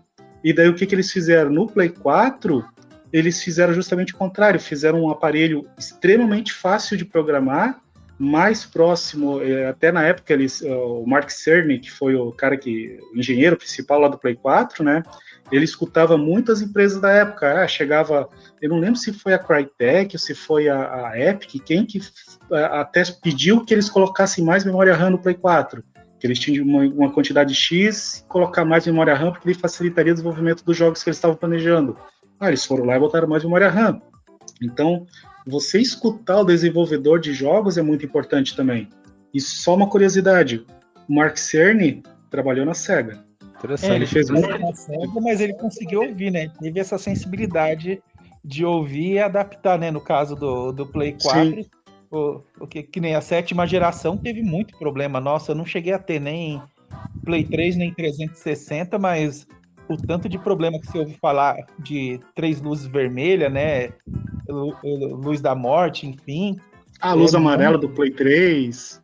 É, então. Que pegar os Play 3 FAT, que os Play 3 FAT, tu encontrar um funcionando é, é, sorte, porque o meu deu luz amarela. Eu, tinha, eu comprei um Play 3 FAT na época, ele morreu com aquela maldita luz amarela que fritava tudo. É, então, e muito que nem tanto o Xbox quanto o PlayStation foram lançando, né? O, lançou o primeiro modelo do, dos dois consoles, né?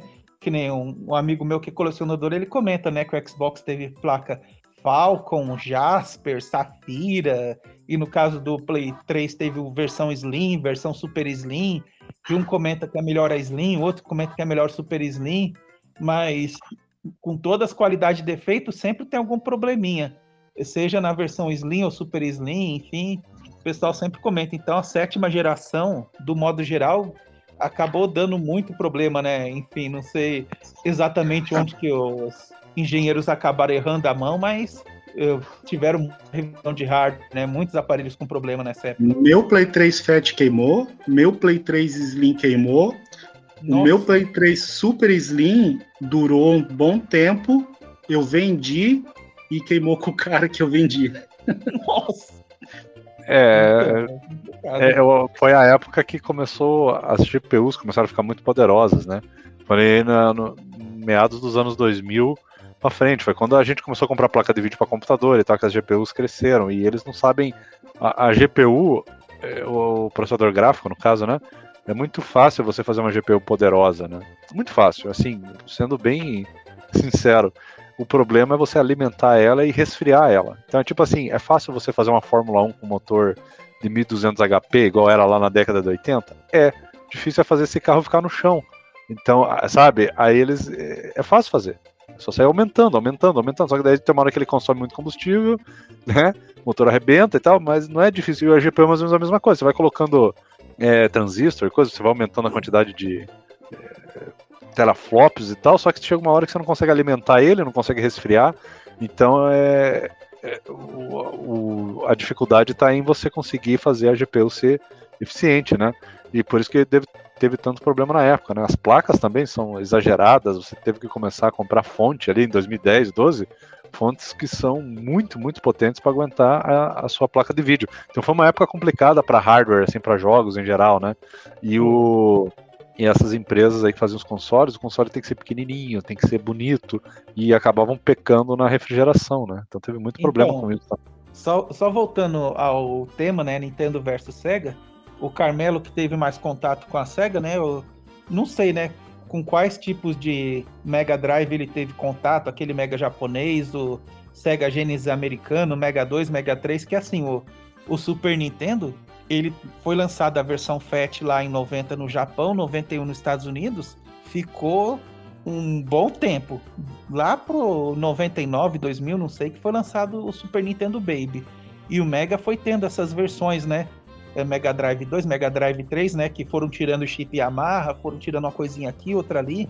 Aí queria saber do Carmelo com quais versões de Mega ele teve contato, se ele reparou alguma diferença no, nos jogos, vamos supor, o, um Streets of Rage rodar melhor no Mega Drive japonês do que no Mega 2, enfim, alguma coisa do tipo.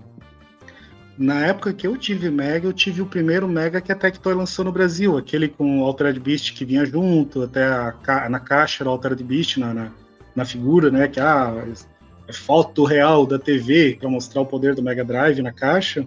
Esse foi o Mega Drive que eu tive na época. Hoje eu tenho o Mega, esse mesmo Mega, eu tenho um Mega japonês, eu tenho um Mega Drive 3 e eu tenho esse Mega da Tectoy, aquele do, da entrada para cartão.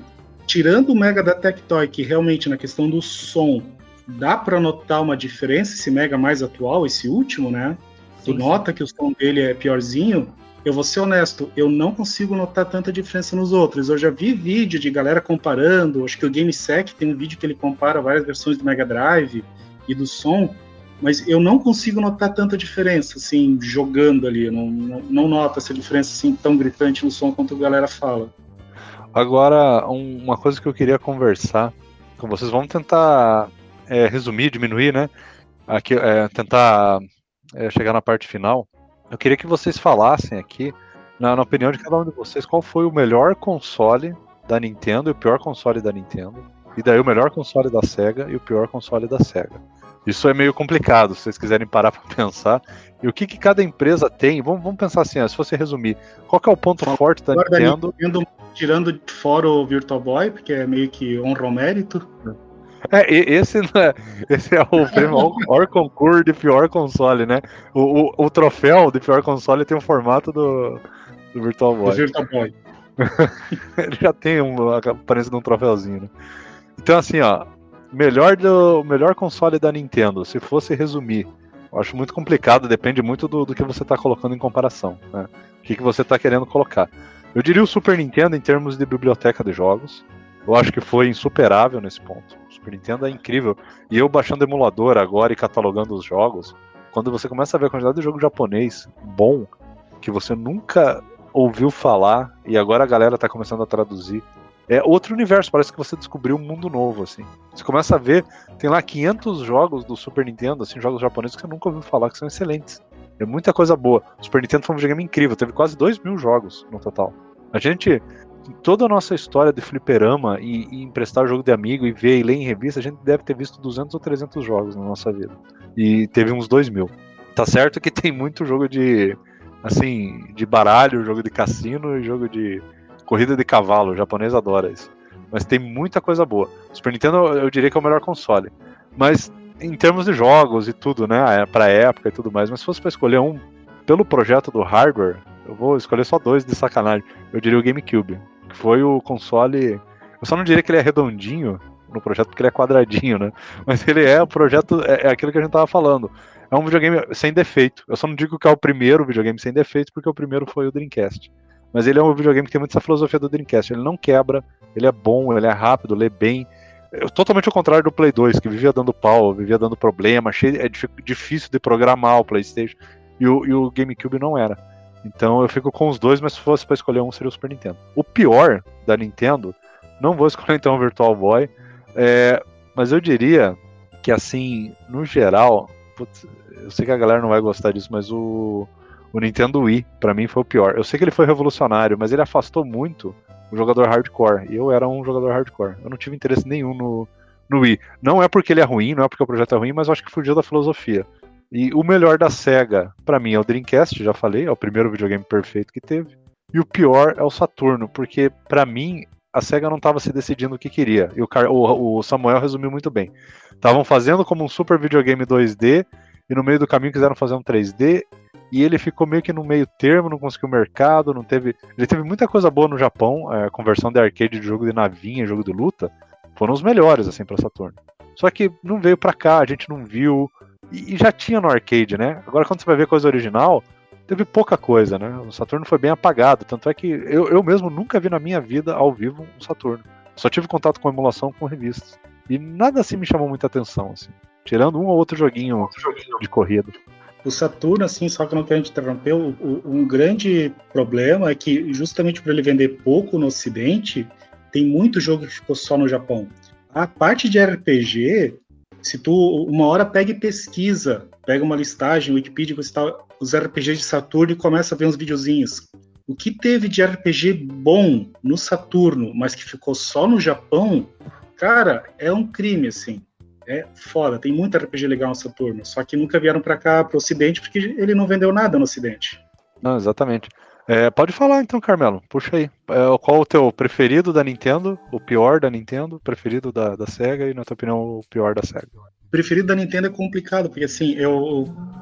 Preferido da Nintendo e o pior da Nintendo para mim é complicado, porque eu acho todos os aparelhos da Nintendo fantásticos.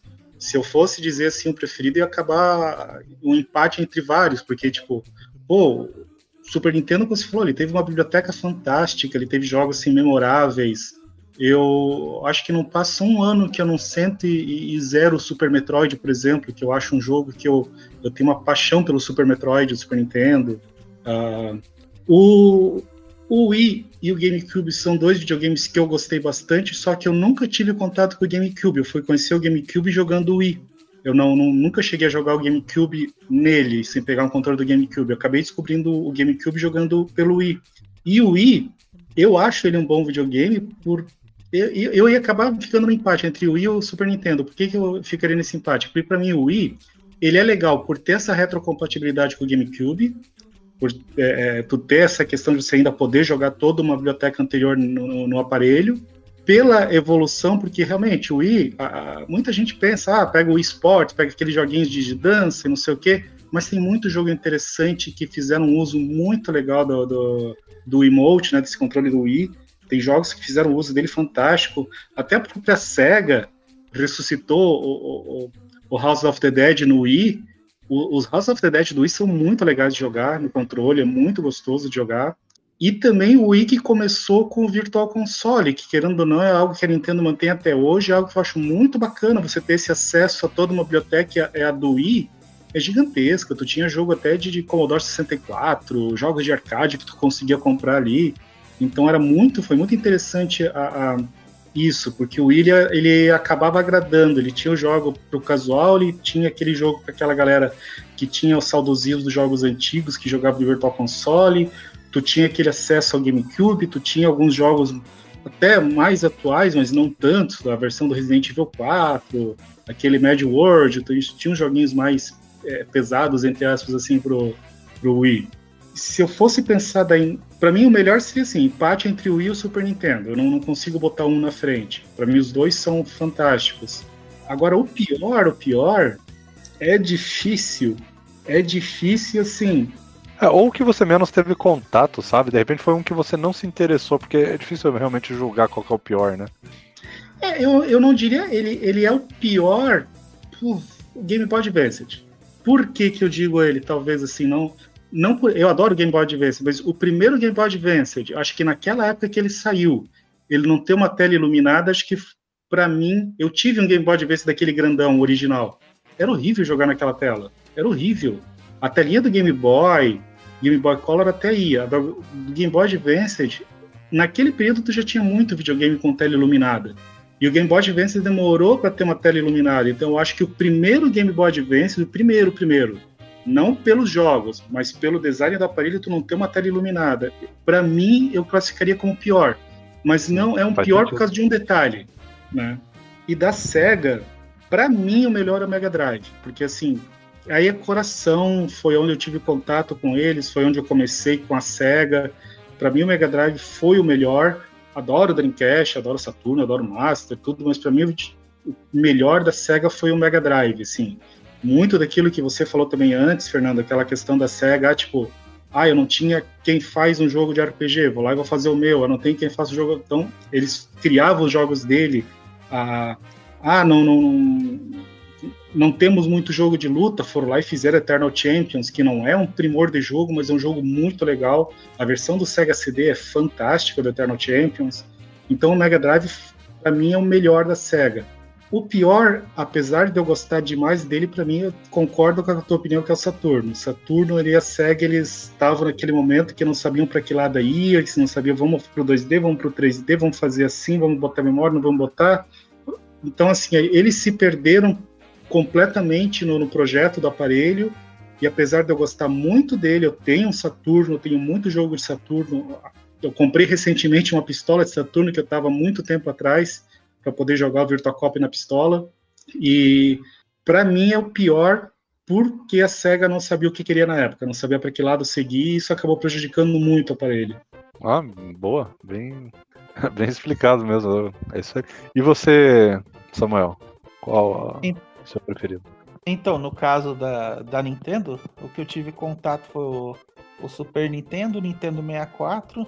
Eu cheguei até a ter um Nintendo DS, só que assim, né? Eu comprei o, um usado tal, e ele tinha um problema, né? Eu não sei o, como fazia para resolver, que tinha vez que ligava ele, ele ficava na tela lá, né, com o logo da Nintendo, travava ali e saía dali. Aí tinha vez que desligava, ligava e aparecia normal. Então eu fiquei uma semana com o aparelho e acabei tendo que devolver, infelizmente, porque eu gostei bastante do Nintendo.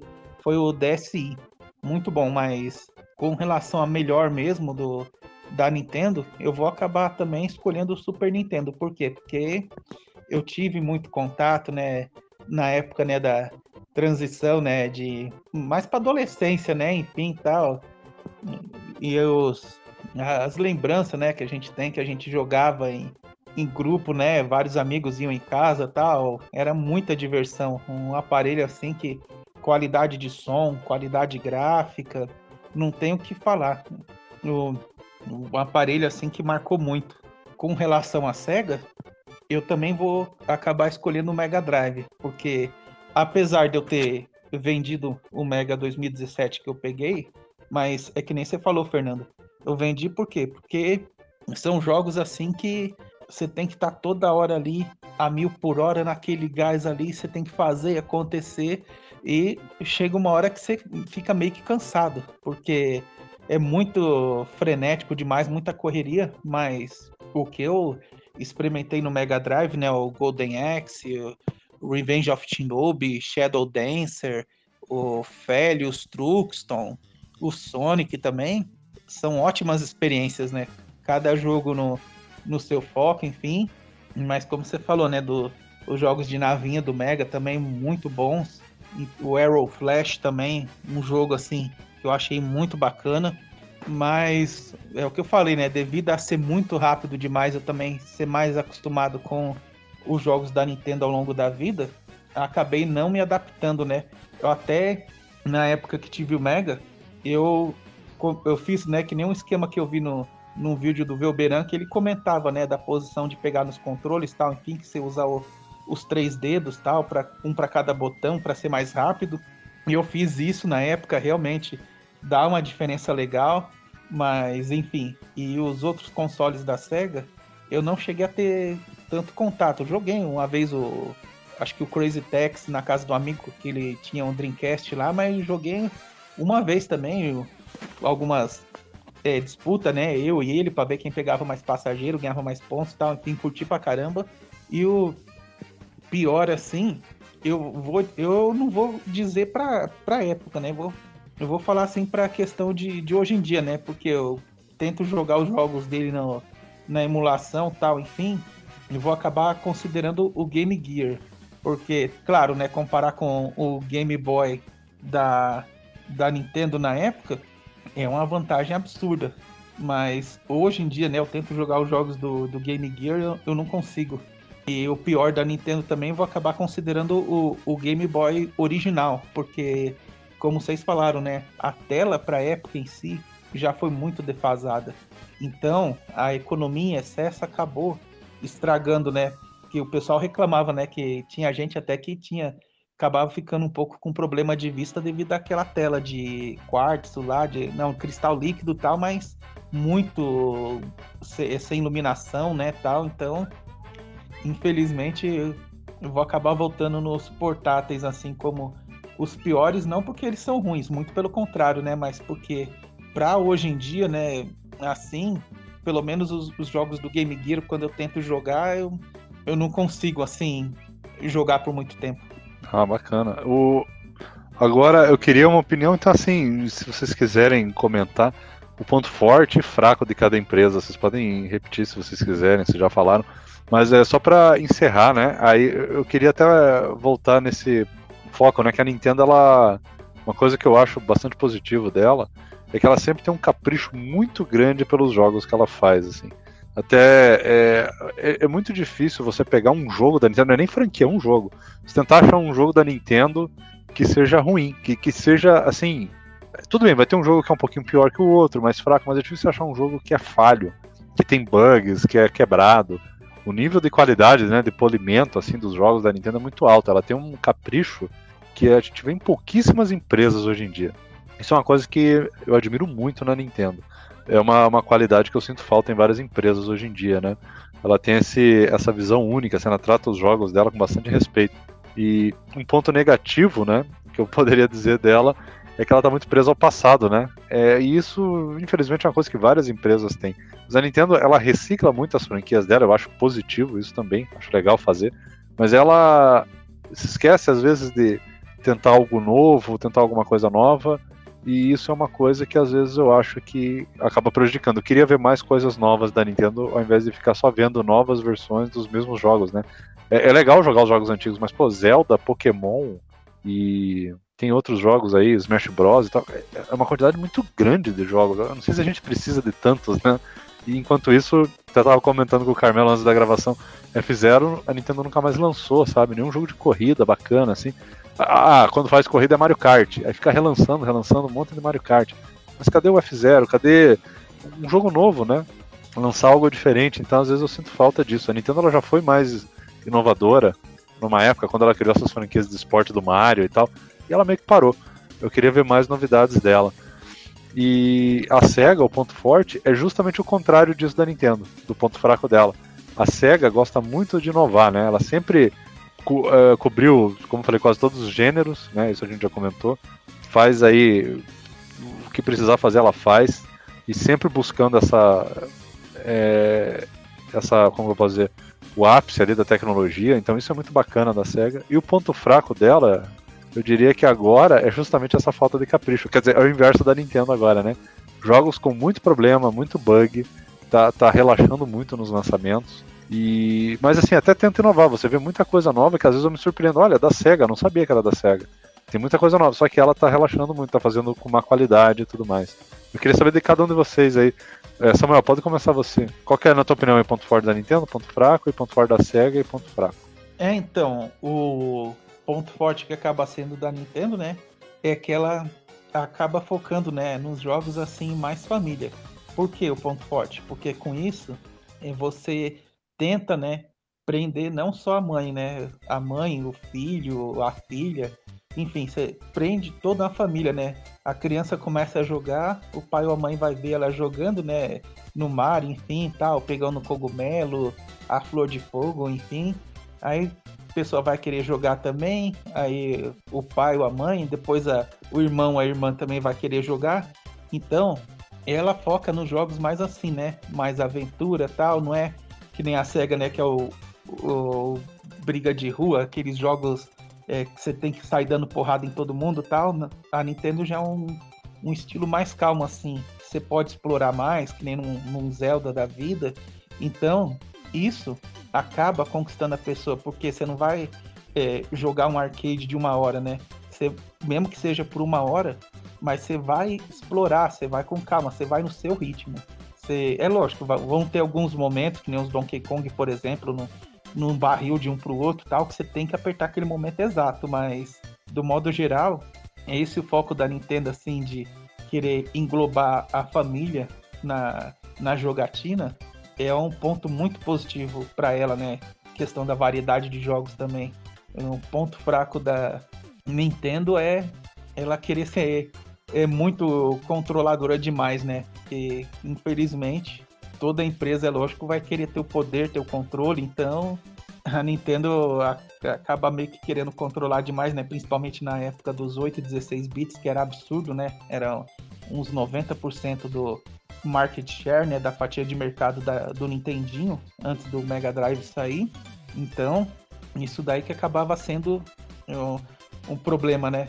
Não sei como é que tá hoje em dia essa questão de controle, até porque tem Xbox e tem PlayStation que vende bastante também. E o questão da Sega, ela focar mais, né, no, na questão do, do esporte, enfim, tal, buscar uh, as uh, pessoas assim, né, proporcionar uma experiência diferente, né, não ficar só naquela coisa assim, né, de do, do reino dos cogumelos, vamos supor, enfim, tal é um, uma experiência assim, né, mais o público adolescente nisso daí, é, ela com certeza ganhou muito ponto, né, com o pessoal que já tinha os seus 13, 15 anos lá nos anos 80, que achava muito infantil o Nintendinho e queriam algo assim, né, que nem, vamos supor, o, eu imagino que quando a, a SEGA lançou o, o Shinobi pro Mega Drive, bem lá no finalzinho dos anos 80, aquilo ali deve ter explodido a cabeça do, do pessoal.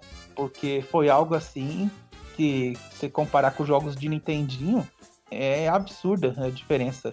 O pessoal devia estar pensando, nossa, agora chegou o realismo. Isso daqui é o futuro. E o, o ponto fraco da SEGA é aquilo, né? É como o Carmelo disse. O pior inimigo da SEGA era a própria SEGA. A SEGA da América estava mais antenada com as coisas aqui, né? E a SEGA do Japão achava que só o modo de vista dela que era o certo.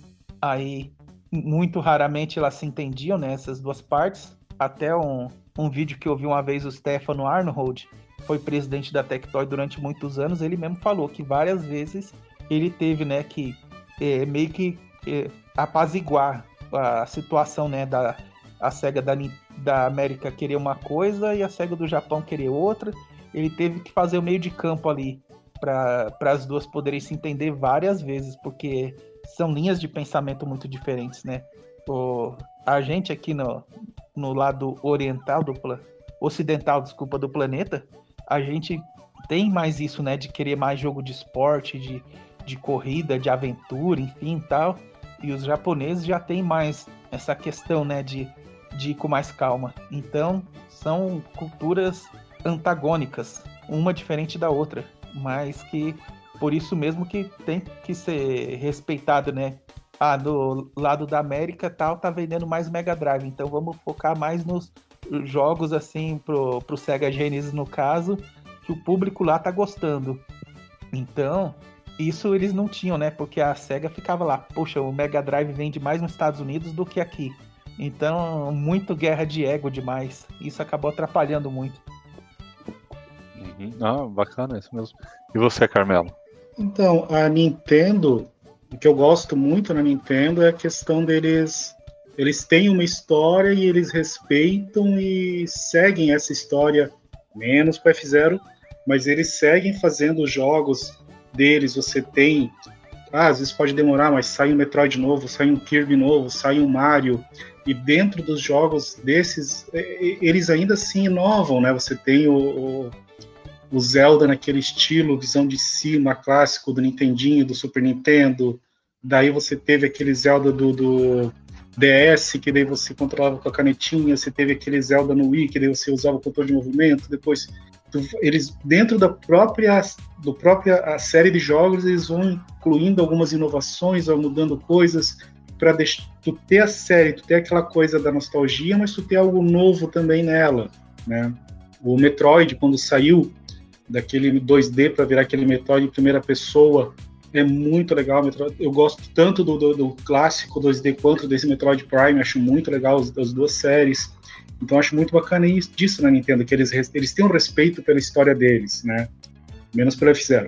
E o que eu acho de ruim na Nintendo, além do fato de eles esquecerem o F-Zero, é de que eles tem é, é aquela a Nintendo dos anos 80, 90, que para mim é que nem eu falei, essa questão deles naquele período, se eles tivessem uma mente, na minha opinião, um pouco mais aberta, eles não tivessem é, esse medo de que alguém fosse maior que eles, vamos controlar o mercado, vamos dominar tudo. E eu nem sei, eu, eu, eu discordo um pouquinho da tua opinião, Fernando. Eu não sei se foi talvez por causa do Crash, porque assim, falam muito do Crash, mas Estados Unidos é onde aconteceu. Europa e Japão, na época eles estavam nadando, tanto que o Nintendinho surgiu na época do Crash. A época da Atari, um, problema que ela tinha é que ela, assim, todo mundo lançava, era um período meio cinzento, assim, não, não tinha muito aquela questão de direito autoral, qualquer um fazia jogo para Atari.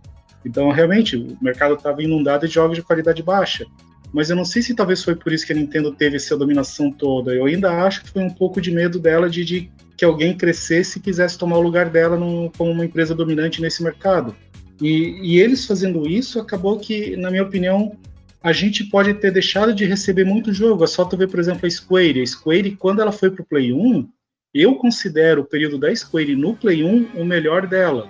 Teve jogos bons no Play 2, teve jogos bons no, no Super Nintendo, com certeza. Agora, no Play 1, quantidade de jogos que a Square lançou, e, e foi até a época que a Square até se aventurou lançando jogos diferentes. Tu tem jogo de corrida da Square no Play 1, tu tem jogo de corrida de cavalo, corrida de carros, então eles tentaram outras coisas.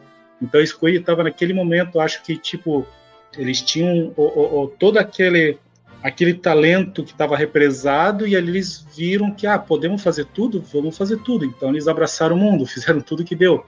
Imagina se isso tivesse acontecido antes, sabe? Na época do Nintendo, na época do Mega Drive, Super Nintendo, quantos jogos legais a gente podia ter recebido antes que a gente não recebeu por conta desse, dessa barreira, dessa represa que a Nintendo colocava lá no mercado. Já a SEGA, o que eu gosto nela eu já falei, que é a questão da inovação. A SEGA mesmo, até quando ela erra, ela é renovando, né? O Sega CD com não foi o primeiro CD, na época estava tendo aquela febre, tu tinha o PC Engine CD, tu tinha outros, o Philips CDI saindo, mas o Sega CD foi uma, uma coisa interessante para a época, o Sega 32X foi legal, claro, foram vender uma fração do que o Mega Drive vendeu, mas ela tinha essa questão da inovação, ela tinha a questão da inovação no fliperama, ela tinha no próprio Mega Drive, ah, ah, o Super Nintendo tem o Mode 7, mas o Mega Drive fazia esse, uh, o sprite scaling, fazia umas rotações que às vezes fazia até coisas impossíveis para tu ver no, no, no, próprio aparelho. Tem um jogo de Mega, não é um dos melhores, mas é, acho que é Red Zone o nome, que ele é um jogo que assim, a abertura ela é, é, é uma abertura animada como se fosse um filme e a o próprio maneira do jogo rodar é um Mode 7 meio falso. Eles fizeram um esquema de fazer rotação, tudo estilo Mode 7, algo que o Mega Drive não conseguiria, não deveria poder fazer, eles conseguiram fazer ali. Então a SEGA, eles criavam umas coisas interessantes assim para tentar driblar essas limitações. Então essa ousadia dela, essa inovação, é, é muito legal.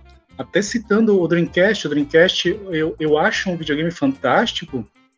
Eu fui jogar o, o Resident Evil Code Verônica, que era exclusivo do Dreamcast, só depois saiu pro Play 2, pô, eu acho muito legal tu tá jogando lá e você ter no, no, no, VMU encaixado no controle, né, que é aquele memory card que depois vira um minigame também, tu tá com ele encaixado ali, tu vê status do, do teu personagem. Ele tem lá o, o, tipo, o batimento cardíaco dele, e tu vai vendo se ele tá envenenado, se ele tá com pouca energia, tu vai vendo por ali. Então tu tinha uma... E outros jogos que tinham os esquemas também para tu fazer pelo VMU, eu achava muito legal, então a SEGA inovava muito.